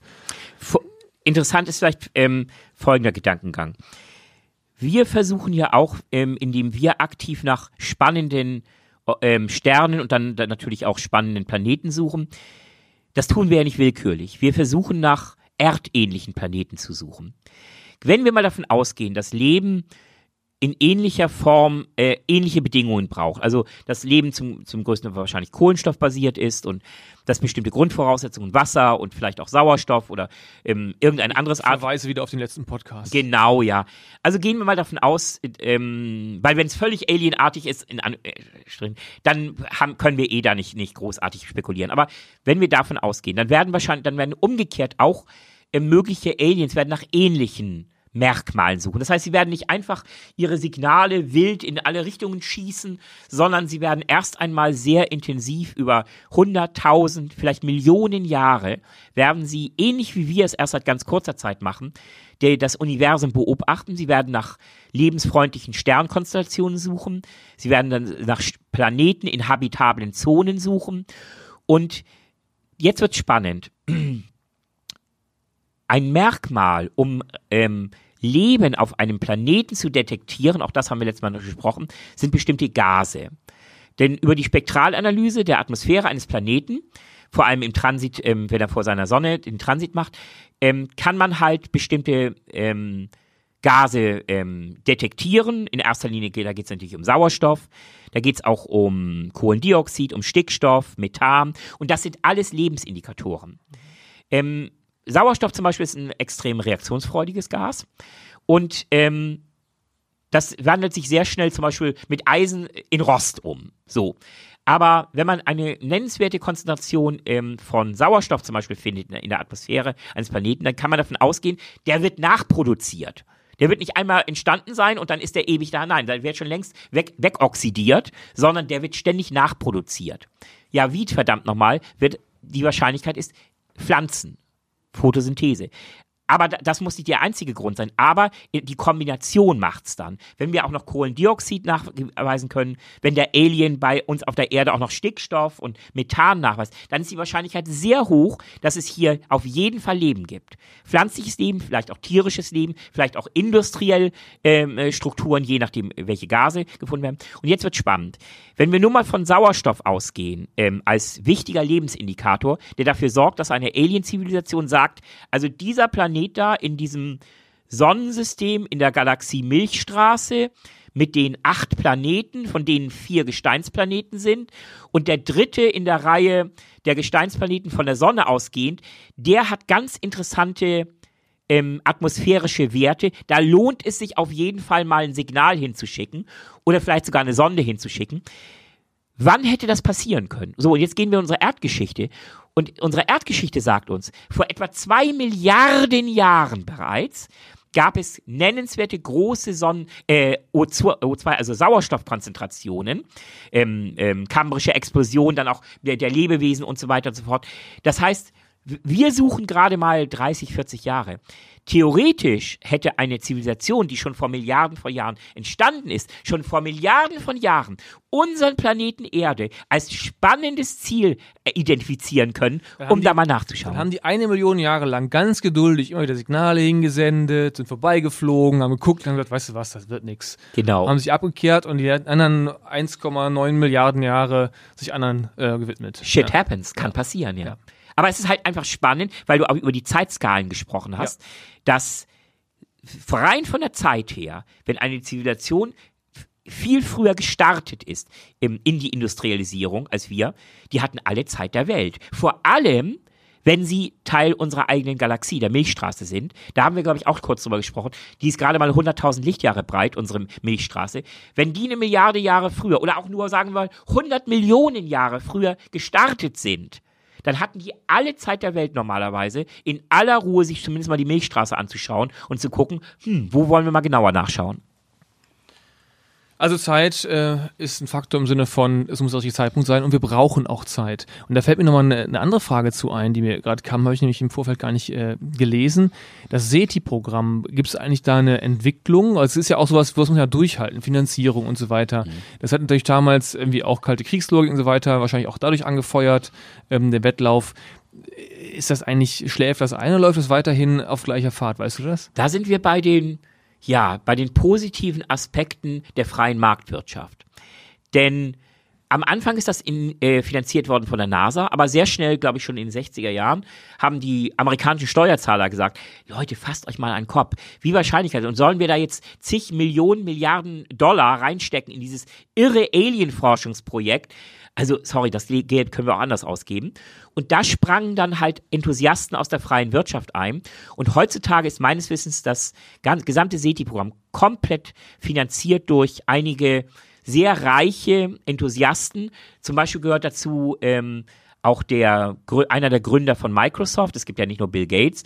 Äh, ich glaube, der Paul Allen zum Beispiel, ich glaube, der ist sogar verletzt, letztens gestorben. Ich bin mal nicht hundertprozentig sicher, bitte mich darauf nicht festlegen. Ähm, aber der war, ein, war oder ist ein großer Finanzier vom, vom SETI-Institut, aber auch noch sehr viele andere ähm, sehr gut betuchte Enthusiasten, die sagen, also da stecken wir gerne unser Geld rein. Also es läuft noch. Ja. Braucht nur noch ein bisschen Zeit. Muss noch länger Zeit, laufen. Genau. Genau. Wir brauchen alle noch viel mehr Zeit, genau. Ähm, eine andere Sache ist mir da an dem äh, Thema nochmal aufgefallen in der Vorstellung. Es gibt ja noch ein anderes, also man einmal empfangen, ja, das ist die eine Form, wir empfangen Signal, wissen, oh, da gibt's jemand, okay, haben wir gemerkt, äh, das Wow-Signal von 1977 hat sich unter Umständen sogar, ich glaube, Harald Lesch hat das gesagt, ähm, das kann ein äh, Zeichen für außerirdisches Leben gewesen sein, kann aber auch was anderes gewesen sein. Genau. Was so eine schöne Form von ist, keine Ahnung zu sagen. Kann auch ein Rülpser von irgendeinem Magnetar gewesen So, sein. genau, kommen wir auch nicht viel weiter. Ach so, kleine, das wollte ich gerade noch sagen. Kleiner Fun Fact am Rande, als ich das gelesen habe mit diesem Wow-Signal, das Radioteleskop in Ohio, wo das aufgenommen wurde, war das Radioteleskop, was am längsten am SETI-Programm teilgenommen hat, wurde dann aber irgendwann Ende der 90er platt gemacht. Was ist da jetzt? Ein Golfplatz. Oh mein Gott. Und da sind wir wieder bei Everybody's Darling mit der, mit der Schmalzlocke. Ja. Ja, das ist nicht deine Welt, glaube ich, aber gut. Nein. Meine übrigens auch nicht. Ähm, aber ich, also ich sag mal so, für mich ist das in den letzten D Dekaden war dieser Platz da nie so richtig ein Ort, wo ich hingehen wollen würde, weil Radioteleskop stelle ich mir ehrlich gesagt auch ein paar Stunden lang interessant vor, aber da jetzt jahrelang zu sitzen, auf irgendwas zu lauschen, bei dem ich vielleicht mit einer hohen Wahrscheinlichkeit davon ausgehen muss, dass ich in meinem Leben nicht mehr hören werde, finde ich auch eine richtig krasse Jobbeschreibung. Also auch nicht, echt nicht mein Job, nicht Man- meine, nicht meine Taktung. Absolut sehe ich genauso. Allerdings natürlich die, ähm, das Scannen läuft mittlerweile natürlich vollautomatisch ab. Das heißt, ich denke, da gibt es noch einige ganz wenige Leute, die im Zweifel wahrscheinlich immer auto- automatische Push, Push-Mail bekommen, wenn die Automaten irgendwas entdeckt haben, was eines näheren Blickes bedarf. Ich glaube nicht, dass da le lebendige Menschen jedes einzelne Signal durchsuchen. Seht, seht die Push-Nachricht auf dem Handy. Genau, seht die Push-Nachricht. Äh, Übrigens fand ich total klasse. Vor 10 oder 15 Jahren, als Computerkapazitäten noch sehr viel teurer waren, gab es zum Beispiel ein Programm, ähm, da hat SETI um Hilfe gebeten. Da konnte man sich Packages runterladen ähm, von, von Daten, die, ähm, die, die SETI gesammelt hatte. Ah, ja. Und den eigenen Computer, die eigene Computerkapazität konnte man nutzen. Ähm, ist gar nicht so lange her, oder? Nee, das ist, ich weiß nicht, 10, 15 Jahre Ja, oder so. in meinem Studium habe ich ja. äh, Ja, bekommen, um, um quasi mitzuhelfen, diese Rohdaten nach Mhm. möglichen interessanten Signalen zu untersuchen. Ähm, später gab es andere Projekte dazu, um auch ähm, gegen die, die, die Krebsforschung zu unterstützen durch, durch Computeranalysen. Mhm. Also da gibt es auch durchaus clevere Geschichten. Ich wollte aber noch äh, eine andere Sache, einen anderen Gedanken hinaus. Äh, der Golfplatz war ja nur so eine kleine Anekdote am Rande. Ähm, nämlich die Wiederholung eines Signals. Also wer auch immer etwas sendet, wäre eigentlich ganz gut beraten, nicht nur einmal ein Signal zu senden, sondern es vielleicht mal zu wiederholen, damit man feststellt, ah, Moment, ich kann das verifizieren, ich kann es sozusagen reproduzieren, äh, den erstmal reproduzieren, dann gucken, ah, da, da kommt was öfter auf, da scheint was dran zu sein. Na klar. Ähm, und das bringt mich nochmal auf einen äh, ganz anderen Punkt, nämlich es gibt ein äh, Programm, was das andersrum macht, das METI-Programm, Ah, ja. das METI-Projekt, was sendet. Also da, das sind, die, ich sag mal, das sind die Ungeduldigen, das ist eher meine Fraktion. die sagt, Message. was Mhm. sollen wir jetzt die ganze Zeit warten, ob jemand anders was schickt? Jetzt schicken wir mal was raus. Ja. Und die schicken wohl nach solchen Logiken eben ähm, durchaus Signale in gewissen Abständen wieder raus, um, um damit eben auch, ähm, wer auch immer draußen zuhört, ähm, eine Chance zu geben, das auch als äh, ein, ein Mhm. erzeugtes Signal, ein künstlich oder absichtlich erzeugtes, von intelligenten Lebewesen absichtlich äh, erzeugtes Signal erkennen zu können. Das erste, glaube ich, dieser Art, auch da wieder die 70er Jahre, eine to total, total coole Zeit, nicht nur wegen Schlaghosen und Diskomusik. Ähm, ich habe das ja nicht mehr ganz, noch, noch nicht ganz so würdigen können. Ähm, meine Zeit waren ja eher die 80er, aber ähm, das Teleskop von Arecibo ähm, hat ja damals zum ersten Mal eine solche Message rausgeschickt ins Universum. Ähm, ich glaube, da haben sie unter anderem in, in, in kodierter Form die, die, den Standort unseres Planeten geschickt und Informationen über den Menschen und den Aufbau ähm, per äh, die Doppelhel die, die DNA-Doppelhelix und ähm, ja, also auch da 70er Jahre wieder, ähm, da ist viel passiert, inklusive Star Wars. Und jetzt, ähm, also eine Sache, wir senden ja ohnehin. Ist mir auch nochmal bewusst geworden, wir seit, senden, seit etwa 100 Jahren. Genau, seitdem wir äh, Radio hören. Genau. Ballern wir im Grunde nach. Es ist ja nicht so, dass nur die Antenne, die wir ausrichten, das Signal empfängt, sondern im Grunde strahlt ja dieser Planet Erde seit 100 Jahren in einem enormen Umfang Radiowellen. Eine kugelförmige Radiowellenwolke Genau. geht jede Sekunde von unserem So, Planeten und ab. hat sich auch schon 100 Lichtjahre von diesem Planeten entfernt. Genau, Ja, weil Radiowellen, Lichtgeschwindigkeit. Radiosignale, Genau. Lichtgeschwindigkeit. Das heißt, ähm, wenn, wenn die Signale ähm, Grund dafür sein sollten, dass äh, Aliens uns entdecken, dann heißt das im Umkehrschluss, diese Aliens müssten in einem Radius von ähm, etwa 100 Lichtjahren von unserem Planeten leben. So, genau. Und ich stelle mir das mal so lustig vor, weil dann empfangen die ja alles. Die empfangen, äh, keine Ahnung, die Bill Cosby Show, die empfangen ähm, den Deutschlandfunk, die empfangen Mhm. im Zweifel sogar uns. Ja, Im Zweifel ja. da ist, so weit sind wir noch nicht vorgedrungen. Die Dummerweise Ja. haben sie im Zweifel, haben sie im Zweifel auch Adolf Hitler empf empfangen, wie er 1936 die Olympischen Spiele eröffnet hat. Das wäre- Ähm, ja, Das wäre auch bitter. Aber bitter. ganz ja. ehrlich, ich glaube, die Simpsons überstrahlen ihn. Ja. Ja. Die Vorstellung, dass da irgendwelche Aliens auf der Couch sitzen und die Simpsons gucken und sich darüber ein Bild machen über unsere Welt, ist auch einfach höchst drollig, finde ich. Wenn ich mir vorstelle, was die an da empfangen, wenn die jetzt dekodieren können, entschlüsseln können und wie auch immer das aufnehmen können, was wir hier senden. Friss meine den, Shorts. den, den, ja, den, den Kauderwelsch und eben, und Simpsons ist ja eine sehr konstante, also ich glaube seit 20 Jahren mit einer hohen Frequenz. Also, seit 20? Ich 30 dachte noch länger. Die, die 80ern, sind doch ne? schon seit ja, Ewigkeiten, ja. Stimmt. Und ich Genau. meine, das ist ja, also, das ist schon ein krasser Output. Also, es ist gar nicht so unwahrscheinlich, dass es just die Simpsons sind. Nein, absolut nicht. Gut, also, ähm, darauf müsst ihr das einstellen, dass wir die ersten Fragen im Kontakt äh, vielleicht sich auf die Simpsons beziehen. Es gäbe schlimmere Kontaktanfragen. Genau, jetzt aber, ähm, jetzt, das passiert ja sowieso. Also Ja. wir schicken die ganze Zeit sowieso Genau. so eine Wolke raus. Ähm, aber auch da wieder eine spannende Frage. Wenn man jetzt ähm, absichtlich ein Signal rausschickt, ja, Meti-Programm, da frage ich mich dann auch, woher nehmen die sich eigentlich das Recht, Mhm. so Signal rauszuballern und damit ja auch unseren Standort zu verraten? Jo. Also wenn ich das Signal raussende, Szenario, ich schicke ein Signal raus, das wird aufgenommen, eine außerirdische Zivilisation mit ganz dringendem Platzbedarf, ja, ähm, weiter, deut deutlich weiterentwickelt als wir, sagt, oh schön, guck mal, da haben wir einen gefunden, da scheint jemand zu leben, das scheint ein habitabler Planet zu sein, da können wir ja mal hinfliegen. Klar. Ja.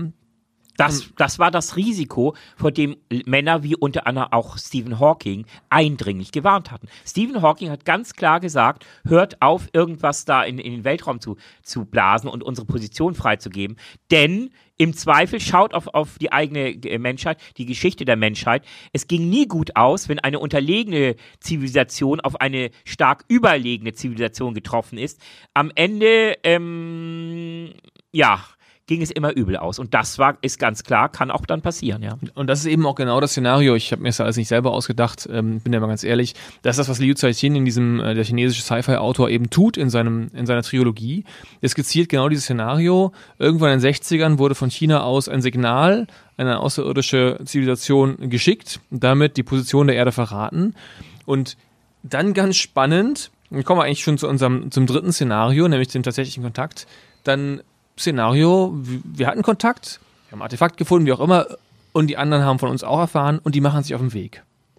Jetzt geht das ja auch nicht so äh, hier, keine Ahnung, Berlin-Hamburg zwei Stunden oder zweieinhalb Stunden im Auto, sondern das dauert ja seine Zeit. Das dauert höllisch lange, ja. Also wenn wir diese Kausalität annehmen, äh, Kontakt über irgendwie mh, Radiosignale und daraufhin setzt sich eine außerirdische Zivilisation in Bewegung.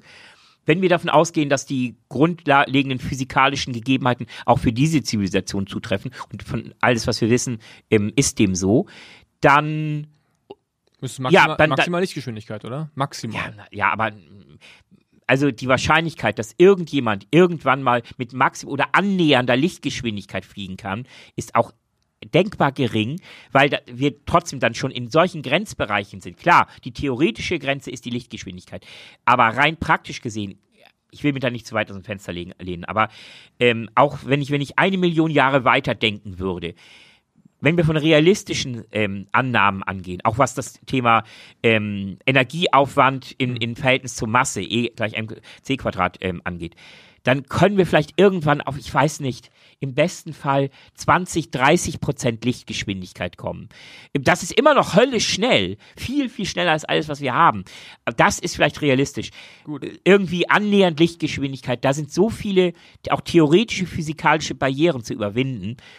Wow, unwahrscheinlich. Aber Aber dann, Möglich. dann denken wir es nochmal durch. Das heißt ja, also sagen wir mal, unsere Radiowellen, die Simpsons-Sendung ist ja eben, Simpsons ist ja unrealistisch. Nehmen wir mal das erste Radiosignal, wurde sofort aufgeschnappt, das ist jetzt 100, Milli 100 Lichtjahre entfernt.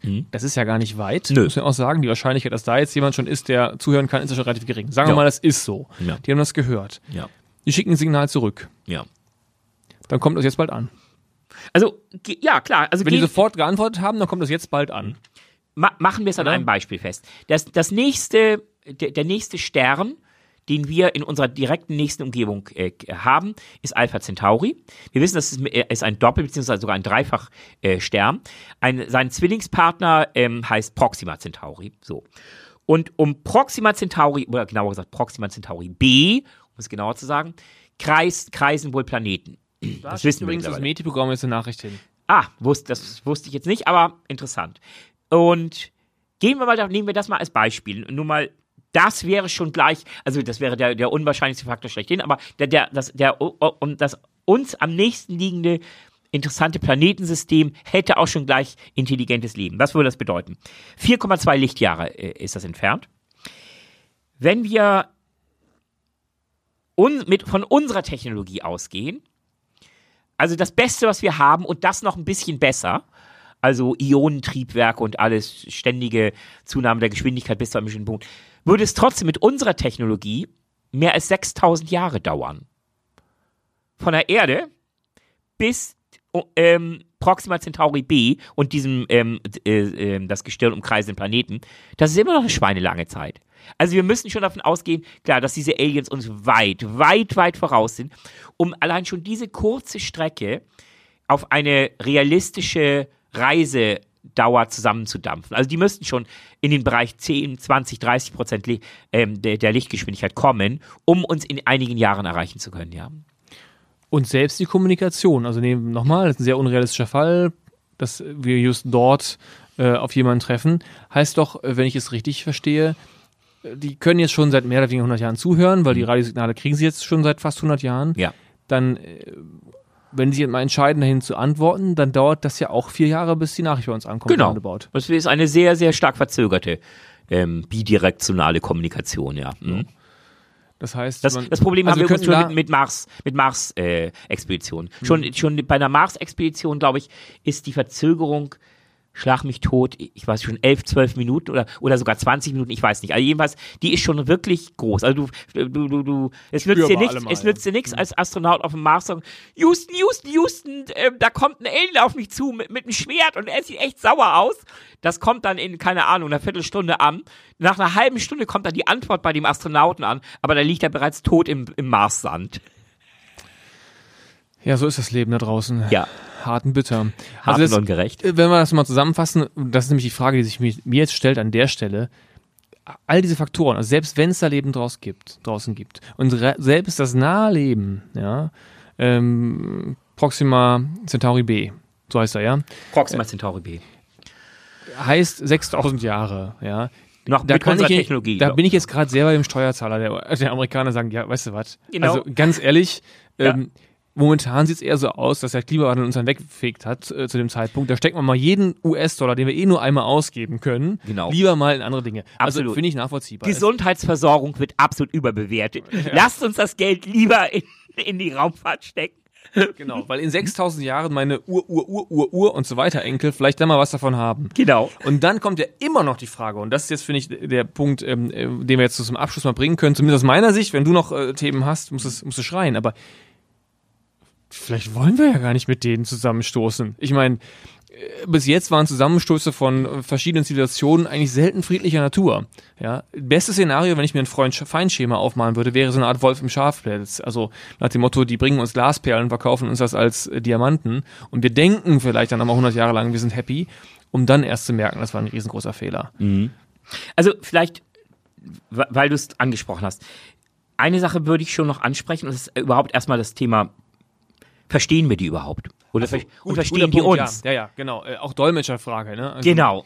Also, das ist schon mal ein ganz entscheidender auch Punkt. Also, ähm, erstmal muss man ja auch kapieren, was diese Abfolge von Tönen oder was auch immer, äh, selbst da schon muss man einen Schritt zurück machen. Vielleicht die Aliens kommunizieren ja vielleicht gar nicht verbal, so wie wir. Vielleicht ist die ähm, primäre Kommunikationsform dieser Alienform, ich weiß nicht, äh, optisch, mit, mit Lichtsignalen oder taktil mit, mit Berührungen und, und, und, und äh, vielleicht haben die, können die Goethes Faust ist dort eine Abfolge von Drücken und Ziehen und Zerren an verschiedenen Körperteilen und äh, genauso verständlich wie unsere verbale Kommunikation. Aber gehen wir mal davon aus, es ist verbal, dann bleibt trotzdem die Frage, wie, wie verstehen wir uns untereinander? Und da gibt es halt so eine, eine Grundthese, vielleicht eine universelle Sprache im Universum, wenn es die denn überhaupt gibt, könnte im, am, im ehesten Fall die Mathematik sein. Also Schaf, keine Ahnung, ja, ein schlechtes Beispiel, wer weiß, ob das Möhre. Möhre, ja, oder Möhre oder, oder Essen, sagen wir was ganz Grobes. Essen, Nahrung, Stoffwechsel. Essen heißt bei uns Essen, Food. Ähm, ja, das heißt bei denen vielleicht völlig anders. Irgendeine eine Abfolge von Five-Signalen.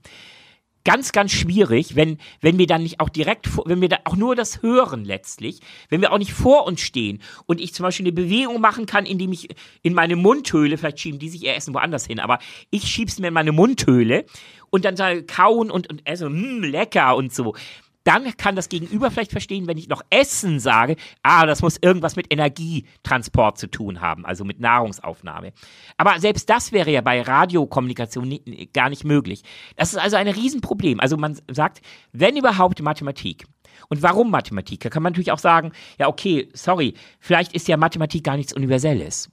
Vielleicht ist ja Mathematik auch nur etwas, was der Mensch sich so als Gedankenbrücke auf, aufgebaut hat. Vielleicht ist ja im Rest des Universums 2 plus 2 nicht 4, weil auch 2 und 1 ist, sind ja von uns ähm, Annahmen. Wir, wir setzen Platzhalter. Ja, abstrakte Konstrukte, genau. Ja. Genau, ja. Aber da ist man mittlerweile so weit, ähm, auch übrigens vor dem Hintergrund der Kommunikation und Alienforschung, dass man sagt, doch, wir gehen davon aus, dass Mathematik, ähnlich wie auch die physikalischen Grundkonstanten, über die wir letztes Mal gesprochen haben, etwas Universelles ist. Das ist also nicht etwas, was man sich ausdenkt als Hilfskonstrukt, sondern das ist etwas universell Gültiges. Und der Grund ist einfach der, wir haben bestimmte mathematische Prinzipien, Gesetze entdeckt. Nehmen wir nur mal Pi. Also die, die Kreiszahl Pi.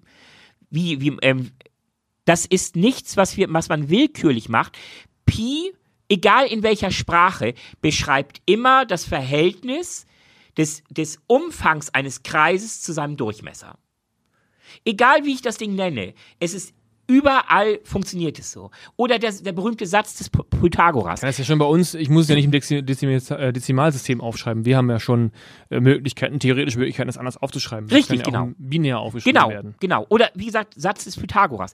Auch Pyramiden auf, auf einem Planeten, der um Proxima b herumkreist, werden der Gesetzmäßigkeit unterliegen a Quadrat plus b Quadrat gleich c Quadrat, weil das ist eine grundlegende geometrische ähm, Erkenntnis, auf der auch, sämt, auch, auch sämtliche Triangulat, Triangulation, also, ähm, also en, en, Entfernungs- und, und, und Flächenbestimmungen basiert immer auf Dreiecken.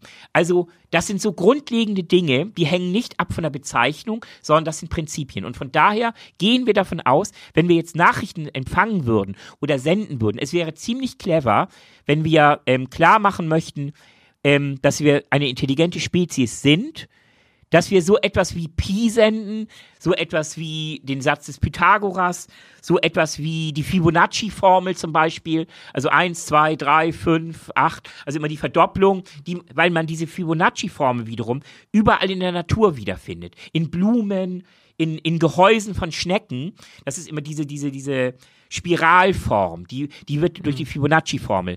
Also das ist universell, also es wäre sehr clever. Und auf der Basis könnten wir vielleicht eine Kommunikation entwickeln, die uns weiterhilft. Das nur noch als kleiner, ähm, ja, als kleiner Sidekick so in Richtung, verstehen wir sie Und das überhaupt. besten, bestenfalls im Vierjahresrhythmus. Und das im besten Fall im 4,2 Jahresrhythmus, Wobei, ja. ehrlicherweise im Achtjahresrhythmus, denn wir schicken, Genau. also Und warten. gut. Genau. Also im Menschenleben nach jetzigem Ermessen, wenn wir nicht davon ausgehen, wie, wie unser Lieblingsautor Yuval Harari, dass wir unsere Lebenszeit wirklich in so fast äh, endlose dehnen können, technisch, Mhm. dann, äh, was haben wir, 80 Jahre Zeit? Na gut, da muss schon als Baby anfangen. Ja. Also, was ich damit sagen will, ist es schon ähm, etwas, was auch vielleicht deshalb unsere Vorstellungskraft ja auch so krass überschreitet, weil wir es in unserem Menschenleben einfach nicht, keiner von uns die Chance hat, an einen Punkt zu kommen, Mhm. da ernsthaft was draus zu ziehen. Selbst wenn alle Unwahrscheinlichkeiten eintreten. Unwahrscheinlichkeiten, unwahrscheinlich, unwahrscheinlichen Fälle eintreten im Sinne von, da gibt es wirklich außerirdisches Leben und wir kommunizieren. Genau.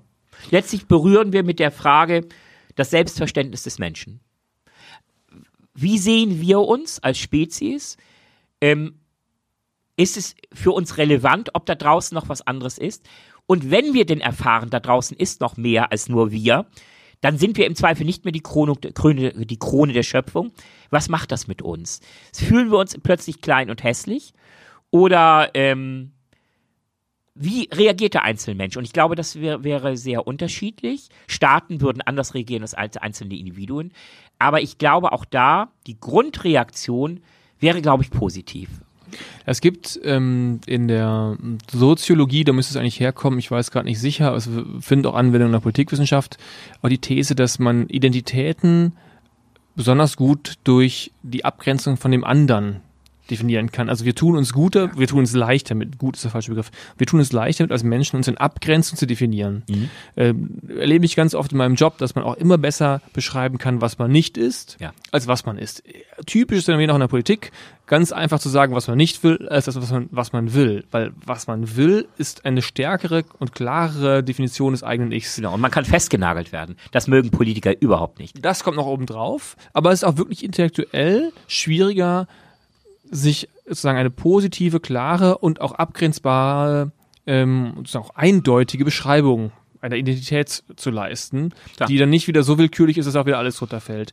Und das ist ja auch das Spannende, was ähm, der Soziologe sagt, ähm, der aus der Exosoziologie äh, daraus so einen, einen Nutzen zieht, indem er sagt, wir können darin, also der Alien als Spiegel unserer selbst, also im Grunde aus dem aus der Diskussion über außerirdische Erkenntnisse über uns selber ziehen können, nämlich wie gehen wir mit Fremden um, was können wir daraus auch für uns selber ableiten. Also das Banalste ist natürlich, je mehr wir über das Fremde reden, desto mehr merken wir, wie viele Gemeinsamkeiten wir haben. Ja, ja. stimmt. So. Es würde die Menschheit auf jeden Fall zu, weiter zusammenschweißen, wenn wir plötzlich wissen würden, da ist was anderes draußen und ähm, im Zweifel kommt das auch auf uns zu und wir müssen uns in Kürze damit auseinandersetzen. Dann geht es, das ist diese uralte evolutionsbiologische Gruppendynamik. Da geht es nicht mehr darum, mein Ich und, oder, oder mein Bruder oder meine Familie oder mein Dorf oder mein Staat. Dann geht es am Ende wir Menschen, unser Planet, wir als Erdlinge, ähm, gegen was auch immer. Wobei da auch ein anderes, ganz typisches Phänomen ist dann die Gruppenbildung.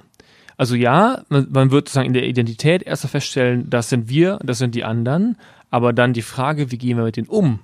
Da wird es sich, meine Prognose, und auch da ist Liu Zeichin übrigens äh, auch nochmal, kann ich nur noch mal ans Herz legen, ähm, eine ganz interessante Lektüre, weil auch der genau sich diese Frage ähm, stellt und auch beantwortet in diesem Roman.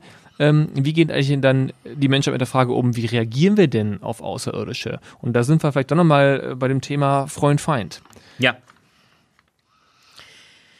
Ja, wie reagieren wir? Also ich glaube, es hängt auch ganz stark davon ab, wie viel Zeit haben wir für, äh, zum Reagieren.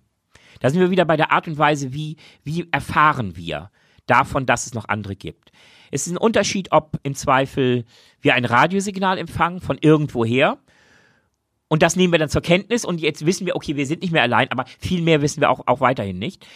Aber am spannendsten wäre es natürlich, wenn wir wüssten, da ist ein, ein, Bus mit intergalaktischen Hippies unterwegs, die mal so eine richtig gute Chillzone suchen und haben halt unseren Planeten ausgemacht. Und wir wissen, okay, über ähm, Beobachtungen, so wie wir auch ähm, weit entfernte Planeten und Asteroiden beobachten. In, sage ich mal, keine Ahnung, 30 oder 35 oder 40 Jahren macht ihr Bus bei uns einen Stopp. Wir wissen aber nicht, wer in dem Bus sitzt. Wir wissen auch nicht, wie die drauf sind, ob sie eher auf Party sind oder eher auf Krawall gebürstet. Aber wir wissen eins, in 40 Jahren oder so stoppt hier vor unserer Haustür der Bus. Und ich glaube, das, da, davon wird ganz entscheidend abhängen, wie die Menschen auch reagieren. Haben wir genügend Zeit, uns mit dieser Situation auseinanderzusetzen. Kann, unser Kopfkino anfangen, Szenarien zu entwickeln, weil das die andere Option, auch bei direkten Kontakt, nehmen wir mal jetzt wieder Science Fiction, ähm, Wurmlöcher. Wir wissen, ähm, na, ähm, wir wissen ja von ähm, nach Einstein, äh, Raum ist, ist gekrümmt. Das heißt, theoretisch wären Wurmlöcher möglich. Praktisch sieht das leider sehr viel komplizierter aus. Ähm, hat was mit Größenverhältnissen zu tun. Aber theoretisch, Also wenn, wenn quasi so auf, in, auf Höhe des Saturn oder Jupiter plötzlich ein Wurmloch aufpoppt und da so eine Space Armada durchkommt und so in, in, in 3,1 Stunden dann vor unser Haus, dann hat sich das eh alles erledigt. Also wir brauchen selbst, irgendwie brauchen eine gewisse Reaktionszeit. Dann, dann war selbst Donald Trump zu spät. Dann war selbst Donald Trump. Ich glaube dann, ja, aber na, selbst dann ist noch Zeit. Ich glaube, die, die, die Prepper und auch die, die Menschen, die so ein bisschen vorbereitet, das ist dann der Zeitpunkt, wo man sich seinen Bug-Out-Bag schnappt und in das nächste Waldgelände flüchtet. Und sich ein Loch gräbt. Und sich ein Loch gräbt, weil man dann zumindest die Hoffnung hat, okay, wenn sie gut drauf sind, ja, scheiß drauf. Dann habe ich im Zweifel die, die geile Live-Übertragung aus dem Fernsehen ähm, verpasst. Wenn sie aber schlecht drauf sind, habe ich eine gewisse Chance, vielleicht machen sie ja erst die großen Metropolen platt. Wer weiß. Oder sie wollen einfach nur noch ein Lagomera und da einen Hippie-Strand abhängen. Das wäre die optimale Variante, ja. Also ich glaube davon von Zeit. Zeit ist, wir, wir sind wieder am Anfang. Zeit ist ein ganz entscheidender Faktor, ähm, inwieweit man sich vorbereiten kann auf so ein Szenario, inwieweit ach, das kann man ausspinnen ohne Ende. Zum Beispiel Aktienmärkte würden wahrscheinlich zusammenbrechen, ähm, weil wenn du weißt, dass du in 30, 40 Jahren es völlig unsicher ist, ob der, der Hoch, der, der Wolkenkratzer, in den du jetzt 1,2 Milliarden investieren willst von deiner, deiner, von deiner Fondsgesellschaft, ob der in 30 40 Jahren noch Rendite abwirft oder eigentlich nur eine rauchende Ruine ist, dann äh, Bewertungen werden sich völlig anders, Menschen werden völlig anders auch in, in, in, in ihrem kulturellen Umfeld agieren. Menschen werden im Zweifel anfangen, ihr Leben bewusster zu leben, weil sie denken, naja, in 30 oder 40 Jahren ähm, ist eine sehr große Wahrscheinlichkeit, dass sich mein Leben radikal ändern wird. Im guten wie im schlechten Sinne, aber es wird sich radikal ändern. Und ähm, Menschen tendieren halt zu den unterschiedlichsten Reaktionen und das wäre halt das, das Spannende. Diese Zeit zwischen Wissen, dass da was kommt und Eintreffen. Wie Menschen da reagieren wird. Ich glaube, das kann man auch, das kann man vielleicht ahnen, aber am Ende wissen, schwierig. Aber jetzt äh, können wir das eigentlich mal äh, vielleicht noch aufs Persönliche drehen, würde ich sagen. Was auch eine schöne Überleitung. Ähm, was würdest du denn machen, wenn du jetzt noch 40, 50 Jahre Zeit hättest und wüsstest, dann kommen die Aliens und landen hier und wir wissen noch nicht, in welcher Absicht? Mhm. Es ist eine sehr schwierige Frage, ähm, weil es natürlich sehr theoretisch ist. Hier in, in, in, in dem netten Raum mit den etwas abgedunkelten äh, Scheiben und so weiter und so fort, ähm, fühlt man sich wohl, es ist warm, es ist sicher. Am Ende bin ich aber ein, ein, ein Wesen, das wie, wie wir alle de, den evolutionären Zwängen unterliegt und, und auch unseren soziokulturellen ähm, Reaktionsmustern. Ähm, also ich würde auf jeden Fall etwas äh, Dinge machen, die ich schon immer machen wollte, die ich aber bisher immer aufgeschoben habe. Weil, weil wenn ich wüsste, in 30 oder 40 Jahren ist ein so einschneidendes Erlebnis, dass es wahrscheinlich mein Leben nicht mehr so sein wird wie bisher, vielleicht wird es sogar enden, dann, dann würde ich anders reagieren. Weil das größte Geschenk der Menschheit ist ja eigentlich, äh, wir alle müssen sterben. Das ist auch gut so, weil, weil sonst ähm, das wäre vielleicht eine eigene Sendung. Was würde, wenn, wenn Menschen ewig leben würden? Ähm, gibt ja so da einige. Ähm, ja, gut, das machen wir mal. Dann können wir das ja mal machen, ja. Aber ähm, das ist eigentlich ein Geschenk, weil wir wissen nicht, wann es passiert, wir wissen nur, dass unser Leben endlich ist. Und ähm, das hat aber im Umkehrschluss auch immer diese, diese, diese Situation, okay, ich will das und das immer noch machen, aber ja, ich schiebe das immer auf, ich will, äh, es gibt noch andere wichtigere Dinge. Wenn ich wüsste, in 30 oder 40 Jahren ist, ist Ofen aus oder wie auch immer, dann würde ich wirklich sofort die Dinge machen, die mir wirklich wichtig sind, noch viel mehr Zeit mit Freunden, mit Familie verbringen. Ich würde auf jeden Fall wahrscheinlich das lang, den lang gehegten Traum ähm, äh, aufnehmen, noch ein Philosophiestudium zu machen. Das wollte ich schon nach meinem Abitur. Ich habe mich dann für die brotgebende Kunst entschieden so gesehen eigentlich feige, aber im Nachhinein war es die richtige. Ich habe ich hab das andersrum entschieden, wir sind beide hier gelandet. Siehst du, also haben wir alles richtig gemacht. Also ich würde mit Sicherheit noch ähm, mich ähm, ein Philosophiestudium machen oder mich sehr viel intensiver damit beschäftigen. Ja, ich würde mein Leben einfach wahrscheinlich noch, noch intensiver leben. Ich glaube, meine erste Reaktion wäre, ich würde alles versuchen, gleichzeitig zu machen. Eine Woche lang würde ich versuchen, alles auf einmal zu schaffen, so wie ich mich kenne. Um dann zu merken, warte mal ganz kurz, so wenig Zeit ist ja gar nicht. Ein bisschen Zeit ist noch Klar, dann kommen natürlich, ähm, das ist glaube ich der wirklich natürliche Reflex, äh, Freundschaften, Familie, die, man rückt wahrscheinlich enger zusammen. Ähm, auch gut so und da weiß man die Zeit auch besser zu, zu schätzen. Und dein Pendant, mein Pendant zu deinem Philosophiestudium wäre bei mir das Schlagzeugspielen lernen. Cool. Wollte ich auch immer schon machen, habe dann immer nur Gitarre gelernt, habe das ach, leidlich getan und irgendwie, also das Musik machen. Also ich glaube, Musik machen, eben habe ich ja noch gesagt, auf Konzerte gehen, ähm, als wir kurz darüber sprachen, aber Konzerte gehen ja, aber eigentlich noch viel geiler fände ich die Zeit mal wirklich reinzustecken, ein Instrument zu lernen, und zwar Schlagzeug. Sehr geil, kann ich nur Ich sagen. Krach machen, ja. Ähm, ich war vor 14 Tagen, habe ich ähm, einen meiner kleinen Träume wahrgemacht.